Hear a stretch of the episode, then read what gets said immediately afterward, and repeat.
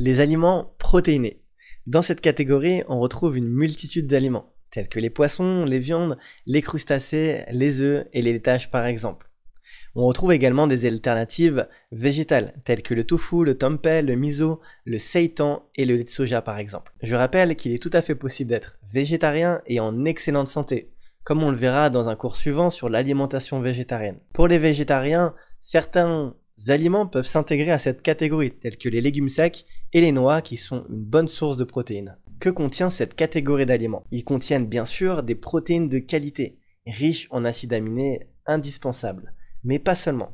Ils contiennent également des lipides, c'est-à-dire des graisses de plus ou moins bonne qualité en fonction de la qualité de l'aliment que l'on consomme. Ils sont riches en une multitude de micronutriments, tels que le fer, le zinc, le cuivre, la vitamine B6 et la vitamine B12, que l'on retrouve principalement dans les sources animales, pour cette dernière. Enfin, les poissons gras sont une excellente source d'acides gras oméga 3. Pourquoi en consommer? Les protéines, une fois qu'elles sont assimilées et digérées par notre corps, sont réduites en petites unités individuelles, que l'on appelle les acides aminés, et qui vont servir de briques de construction pour la fabrication de tout un tas d'éléments dans notre corps tels que bien sûr le tissu musculaire, mais servent aussi à la construction des cheveux, des ongles, des poils, des os et de la peau par exemple. La quantité de protéines.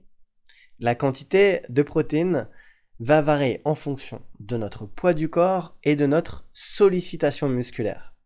Ainsi, une personne qui a une grande masse musculaire et qui sollicite beaucoup son muscle, tel que par exemple un sportif, aura des besoins en protéines plus importants. Ainsi, un petit gabarit tel qu'un enfant aura des besoins en protéines moins importants. Au niveau du plan national nutrition santé, il n'y a pas de recommandation spécifique en termes de fréquence journalière. Néanmoins, il y a quelques recommandations pour la semaine. Par exemple, de consommer en moyenne deux poissons par semaine, dont moins un poisson gras. De privilégier les volailles plutôt que la viande rouge, et de limiter la consommation de viande rouge à 500 grammes maximum par semaine. Et de limiter également la consommation de charcuterie à 150 grammes par semaine. Tout simplement parce que les charcuteries telles que le pâté, les rillettes, le saucisson ou le jambon séché par exemple sont des aliments transformés qui contiennent des quantités importantes de sel, de graisses saturées et qui contiennent également des sulfites, un additif qui pourrait avoir des effets cancérigènes. La qualité. Ce qu'il est important de comprendre, c'est qu'initialement dans la nature, il y avait un équilibre entre la faune et la flore. Tout était en harmonie. Aujourd'hui, et depuis les élevages, et notamment les élevages industriels, cela a profondément bouleversé cet équilibre, ce qui a eu un impact sur la santé des animaux et également sur la santé de notre planète. En effet, les animaux initialement bougeaient plus et mangeaient les aliments qu'ils trouvaient dans la nature. Aujourd'hui, au niveau des élevages industriels, ils sont bien souvent nourris au maïs et au soja car cela vaut moins cher, mais cela n'est pas forcément adapté pour leur physionomie, ce qui a un impact et une conséquence notamment sur la qualité de leurs lipides. Aujourd'hui plus que jamais, il convient d'avoir une consommation raisonnée en qualité et en quantité. La qualité des poissons.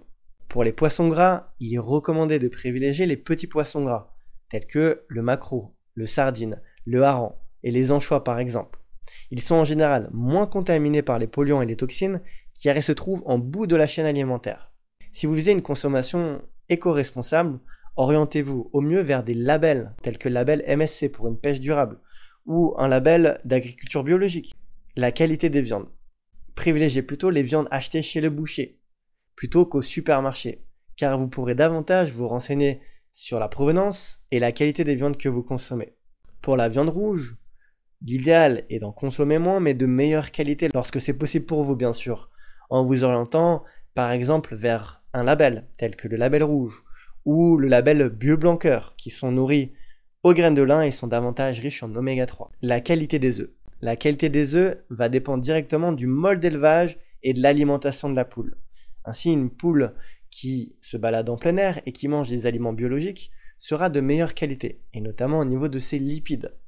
Ainsi, privilégiez au maximum les œufs biologiques, c'est-à-dire de catégorie 0, ou les œufs de catégorie 1, qui sont les œufs plein air.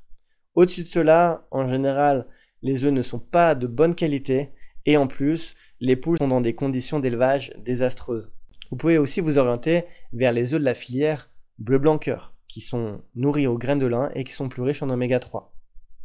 Si vous consommez des produits laitiers, orientez-vous plutôt vers les produits laitiers les plus riches en protéines, tels que le fromage blanc et le cottage cheese par exemple, qui sont davantage nourrissants et rassasiants. Enfin, il convient de limiter la consommation de yaourts fruits qui sont très sucrés et qui contiennent également des additifs. Il sera toujours meilleur de privilégier un yaourt nature et biologique auquel on rajoute un fruit frais ou une compote sans sucre ajouté par exemple.